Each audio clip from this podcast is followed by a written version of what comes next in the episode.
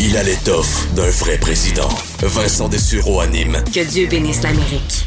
C'est l'heure de rejoindre notre analyste Luc La Liberté. Bonjour Luc. Oui, bonjour Vincent. Euh, je veux revenir avec toi. Dans l'introduction de, de l'émission, j'analysais un petit peu le, le- le fameux point de presse, le premier point de presse de Joe Biden, euh, qui était intéressant quand même sur, sur plein d'éléments, mais je veux te questionner sur, un- entre autres, l'un d'entre eux. L'histoire de 2024. là. il a été questionné, euh, Joe Biden, à savoir s'il la laisse représenter en 2024. Et il a dit que c'est, euh, du moins, c'était euh, à quoi il s'attendait. là. Les expectations, c'était ça. Euh, Est-ce que tu y as cru? que Joe Biden réellement croit qu'il y a des chances euh, qu'il soit assez en forme pour faire un deuxième mandat en 2024 à 82 ans? Écoute, pour nos auditeurs, hein, c'est vraiment un hasard, mais au moment où on enregistre notre entretien, euh, on met en ligne sur le site du journal ma, réflexion sur le sujet. Euh, donc, j'ai retenu le même angle que toi au travers de tout ce qui a été communiqué. Euh, D'abord, pren- prenons pour acquis que M. Biden ne peut pas dire autre chose au moment où on se parle.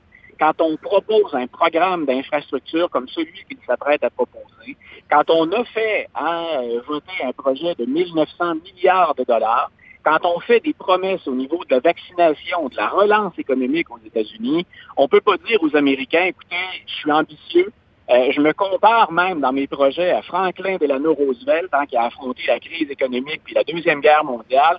Je peux pas me comparer à ces gens-là puis vous dire, ben, je suis pas là pour longtemps. Hein, je suis pas là avec l'espoir de revenir. Donc, ça n'a pas de sens au, au plan politique d'annoncer dès maintenant, je ne vais faire qu'un seul mandat. Maintenant, dans la réalité, donc on, comprend que ça fait partie de la stratégie politique puis d'un message qu'on envoie. Là, on ne veut pas ouvrir hein, de portes sur des critiques parce qu'il y en a déjà d'ailleurs après la conférence de presse. Est-ce que, M. Biden peut être là? Moi, ce que j'ai noté, et j'espère toujours que je donne pas l'impression que je fais de l'agisme quand je commente ça, euh, mais non seulement M. Biden, il a 70 ans, 78 ans, ce qui lui donnerait bien sûr 82 euh, en 2024. Euh, M. Biden, il a donné des signes assez évidents de ralentissement. J'ai pas, ce que j'écrivais aujourd'hui, c'est que j'ai pas de connaissances médicales pour savoir si ce vieillissement-là, il est prématuré ou si encore au niveau cognitif, M. Biden est en mesure de gouverner. Ça fait pas partie de mon, champ de, compétences, mais je peux noter, comme à peu près tout le monde hier, qu'il est confus. On a souvent dit que Joe Biden faisait des gaffes hein, quand il sort des- du script, quand il sort du télésouffleur.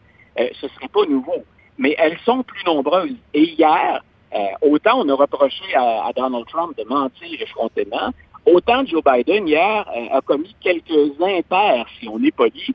Sinon, à certains moments, entre autres sur l'immigration, il s'est trompé. Et les vérificateurs de fait, ben, ils n'ont pas rangé hein, leur crayon euh, ou leur clavier parce que Donald Trump est plus là. Puis aujourd'hui, si on regarde bien dans l'information, les vérificateurs de fait disent M. Biden s'est trompé. Et il entraîne les gens dans l'erreur ou encore euh, il n'a pas bien compris la donne pour affirmer des choses comme celle-là. Donc, il y a des signes que Joe Biden n'est pas en parfaite forme. Puis on en avait déjà discuté tous les deux. C'est très clair que c'est pas le Joe Biden qui était aux côtés de Barack Obama, pas celui de 2008. Mais bien sûr, le temps fait son œuvre. Je répète, ce que ça ouvre comme critique ou comme possibilité de commentaire, c'est est-ce que finalement il vieillit, entre guillemets, prématurément? La job de président des États-Unis, tout le monde le sait, c'est une des jobs, c'est un des emplois, une des fonctions les plus exigeantes. On est sollicité, en théorie, 24 heures sur 24. Hein, c'est un, c'est un, un emploi sur lequel la, la- la nuit, finalement, se, se, se pose jamais tellement on a de- de- d'impératifs euh, à l'échelle de la planète. Donc, hier, j'ai Hmm. remarqué effectivement que M. Biden affichait ces signes-là. Puis on peut se demander si en 2024, il aura l'énergie nécessaire, ne serait-ce que ça. Euh, ce qui pourrait servir Joe Biden dans une éventuelle candidature 2024, moi, j'ai toujours pensé que Joe Biden, et lui-même l'avait déjà laissé entendre, qu'il était un candidat de transition. C'est-à-dire qu'à l'évidence, il n'y avait pas d'autre candidature que la sienne qui soulevait un enthousiasme ou en tout cas un ralliement du parti. Donc, on a beaucoup parlé de Kamala Harris, hein, on l'a choisie comme vice-présidente, on a dit, c'est ce que je prétends encore, elle est là pour préparer 2024. Euh, mais il faut quand même qu'elle fasse ses preuves. Il faut qu'elle tisse son réseau, il faut qu'elle aille chercher des appuis. Et est-ce qu'elle est capable de faire ce que Joe Biden fait actuellement? Puis là, c'est juste au moment où on se parle. Mais il semble éviter les débordements de son aile progressiste. Puis il prend le temps d'aller discuter avec les plus modérés ou conservateurs chez les démocrates, comme le sénateur Joe Manchin. Donc, M. Biden, il a ça de, son côté, son expérience et la capacité qu'il a à faire des ponts. On semble le respecter. Autre chose qui jouera en faveur de M. Biden aussi, imaginons que son plan d'infrastructure, mais surtout que son plan de relance, amène une période de relance le bien sentie, solide aux États-Unis. On sait souvent que l'économie, c'est un des gros enjeux, sinon le gros enjeu qui donne une avance à un candidat. M. Biden, dans les sondages, il se démarque encore. S'il est capable de maintenir le rythme pendant un certain temps, la tentation pourrait être forte, même chez les démocrates, de dire ben, on va mieux l'entourer, on va bien l'entourer, on va l'appuyer, on va pas le surexposer, mais écoute, avec lui, on gagne. La tentation serait plus forte à ce moment-là hmm. de remettre en selle pour 2024. On lui a d'ailleurs demandé est-ce que s'il se représente en 2024, est-ce qu'il sera aux côtés de Kamala Harris? Il a dit aussi qu'il s'attendait à ça parce qu'elle était très bonne. Tu en as parlé toi-même. Kamala Harris doit faire ses preuves. Et euh, on disait, euh, dans le passé, des vice-présidents se sont plaints de servir à peu près à rien, d'attendre dans leur bureau ou faire des cérémonies. C'était à peu près tout. Le rôle a quand même changé. Dans le cas de Kamala Harris, ça n'a pas tardé. D'ailleurs, dans les derniers jours, on lui a confié euh, une des plus importantes crises actuelles. Évidemment, il y a la COVID, là, et c'est c'est immense. Mais aux États-Unis, ce que les médias, ce dont les médias parlent en ce moment, c'est la crise des migrants, donc des vagues de migrants provenus, ben, provenant des, du Mexique, mais aussi du Salvador, du Guatemala, du Honduras, qui arrivent. Évidemment, on voit les Fox News, Donald Trump, les républicains dire ah, c'est parce que Biden a eu l'air trop gentil, puis là, c'est ce qui amène cet afflux de migrants. C'est une patate chaude quand même, l'immigration aux États-Unis. On donne ça à Kamala Harris. Est-ce que c'est euh, un cadeau empoisonné ou au contraire, c'est le dossier parfait pour elle pour s'imposer? Ben moi, je pense que s'il y a un défi où elle peut assurément se démarquer, c'est celui-là. En même temps, tu évoquais la patate chaude. Moi, je pense que pour l'administration Biden, écoute, l'immigration, ça ne surprendra personne comme problème, comme réalité ou comme urgence. Ce qui a déstabilisé toute l'équipe, c'est la rapidité avec laquelle euh, le nombre d'immigrants s'est accru à la frontière. Et au moment où on se parle, aujourd'hui, l'administration n'est pas à la hauteur. Euh, on n'a pas eu le temps de préparer des alternatives. On a eu beau dénoncer ce que, Donald Trump faisait. On a initié quelques projets, mais on n'a pas eu le temps de ficeler le tout encore. Donc, on a été pris, le synchronisme ne pouvait pas être plus mauvais pour, euh, Joe Biden. Quand je dis, par exemple, qu'on a initié certaines mesures, M. Biden a dit, je vais rétablir ce que Donald Trump avait coupé. Et je pense que ça, c'est une mesure qui est incontournable.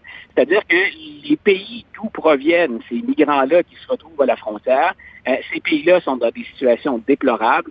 M. Trump avait coupé l'aide financière à ces pays-là. Ça peut se justifier au plan budgétaire, puis euh, ça peut se justifier auprès de la population américaine en disant pourquoi on aide ces pays-là. Euh, c'est dans l'intérêt des États-Unis de le faire. C'est dans l'intérêt de résorber. Hein, c'est un des, éléments, c'est une des variables.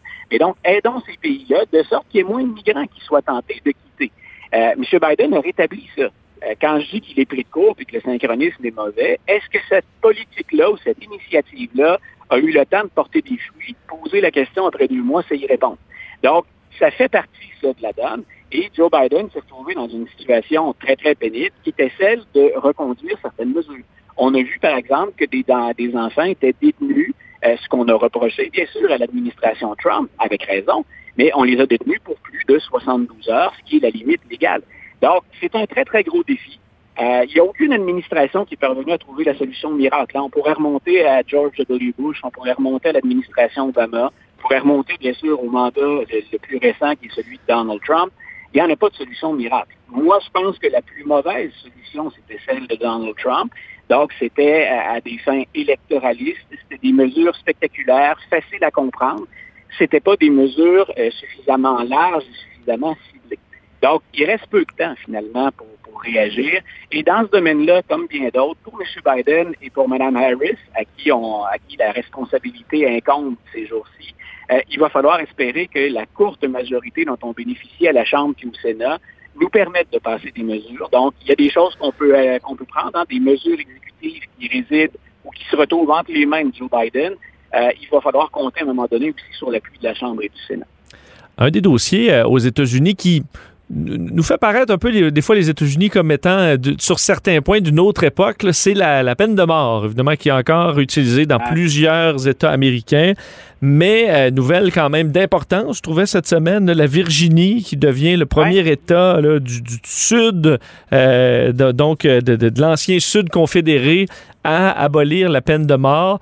Euh, on, était rendu là, faut croire, en Virginie, qui a été d'ailleurs, je ne me trompe pas, l'État où il y a eu le record des exécutions aux États-Unis. Euh, c'est quand même pas banal que, la Virginie euh, bon, ait de l'avant avec cette abolition cette semaine? Ben, D'abord, écoute, il y a un phénomène d'ensemble aux États-Unis dans les dernières années intéressant. quand on observe des tendances, je ne me prononce pas, il y a peut-être de nos auditeurs qui sont en faveur de la peine de mort et je, je leur laisse cette conviction, cette réflexion. Euh, moi, ce que je remarque, c'est que même dans les États qui ont encore recours techniquement à la peine de mort, il y en a beaucoup qui ont imposé des moratoires ou qui carrément ont cessé d'y recourir. Donc, il y a de moins en moins d'États qui l'utilisent, même s'il y a encore un certain nombre d'États qui disposent de ces moyens-là. Il y a des États qui se démarquaient, qui se démarquent encore, comme le Texas, par exemple, dans le recours à la peine de mort. La Virginie, moi, ce qui m'a aussi intéressé quand on parle de, de phénomènes sociaux ou de phénomènes politiques, c'est que cette décision-là, elle s'accompagne de changements démographiques en Virginie. Et on le voit aux élections présidentielles, entre autres. C'est grosso modo la population de la capitale nationale, du District of Columbia, qui, tend à aller s'installer parce qu'on travaille dans la capitale voisine. Hein, on est dans le District of Columbia à cheval entre le Maryland et la Virginie. Donc, on va vivre en Virginie. Et comme on sait que les gens qui travaillent à Washington, en général, sont des démocrates, ben, ça a influencé beaucoup le vote. Donc, la démographie de la Virginie a changé. C'est un électorat qui est un peu plus progressiste et sur des questions encore conservateurs, mais on sent bien que les progressistes prennent le dessus. Et cette victoire pour les partisans de l'abolition de la peine de mort, ben, elle est attribuable beaucoup, ou en tout cas, elle est alliée assurément avec ces changements démographiques question quand même sur euh, le parce que sur le, bureau de M. Biden, on voit une longue liste. Je voyais, entre autres, euh, si on parle de, de, cette longue liste, je l'avais pas très loin. Euh, ce qui était au programme. Évidemment, il y a toutes sortes de dossiers dont on parlait. Là, ben, j'ai les pandémies, évidemment, c'est un dossier énorme. L'économie, le climat, les infrastructures, l'immigration, euh, les, euh, les, armes à feu. Je vais en parler plus tard dans l'émission avec un expert. Et le, le vote, là. donc le droit de vote, ce qui est quand même particulier là, aux États-Unis de parler de droit de vote en, en 2021. Mais est-ce qu'on assiste, oui ou non, à vraiment une tentative des républicains de diminuer ou de saper le droit de vote dans certains États clés où malheureusement pour euh, les républicains, ben, euh, ça n'a pas été fructueux aux dernières élections? Écoute, à mon avis, cette tendance-là, elle est très claire, puis on la voit depuis un grand nombre d'années déjà. quand, on parle de crise au sein du Parti républicain, euh, ce qui domine actuellement au sein du Parti républicain, c'est pas le désir d'adapter des plateformes électorales pour aller chercher un électorat ou des électorats qui nous échappent. On l'a très bien vu. si on s'impose en Arizona et qu'on s'impose en Georgie du côté des démocrates, c'est qu'on va chercher le vote de certains segments de la population beaucoup plus que les républicains le font. On pense bien sûr, par exemple, pour la Georgie, à la communauté noire. Le Parti républicain semble avoir fait le choix de ne pas modifier sa plateforme pour se rapprocher encore plus des hispanophones, de la communauté noire ou encore du vote des femmes. Et on souhaite étirer une nouvelle fois le vote de, certains blancs sur lesquels on mise depuis très longtemps.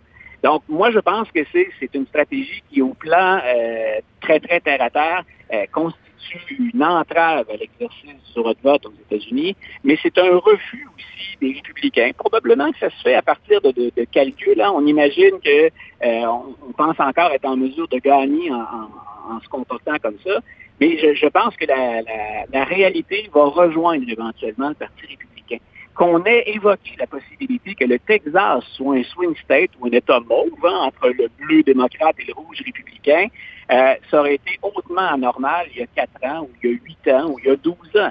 Euh, on en a parlé cette année, puis on surveillait un petit peu les tendances au moment de l'élection, alors que si tu m'avais demandé ça il y a quatre ans, l'élection précédente, le Texas, j'y accordais même pas d'importance. Dans ma tête, je surveillais les swing states et assurément, c'en était pas un. Donc, les républicains auront à faire ça.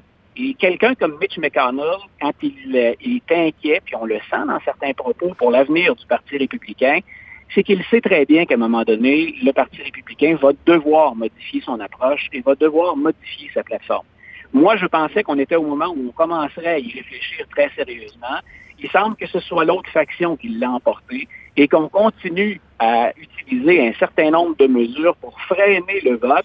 Et quand on observe les retombées des mesures qu'on met en place, c'est très difficile de ne pas voir que c'est les minorités ou une clientèle plus démocrate qui n'est pas restreinte par les nouvelles mesures. Euh, je, pense qu'il faudrait se mettre de, de sacrées œillères ou se fermer les yeux pour ne pas voir cette tendance-là. Ben, en tout cas, à suivre dans les prochains jours et les prochaines semaines, euh, la pile de dossiers s'accumule sur le bureau, sur le Resolute Desk de Joe Biden. Merci beaucoup, Luc. Bon week-end. Un grand plaisir, Vincent. Bonne fin de semaine. Salut.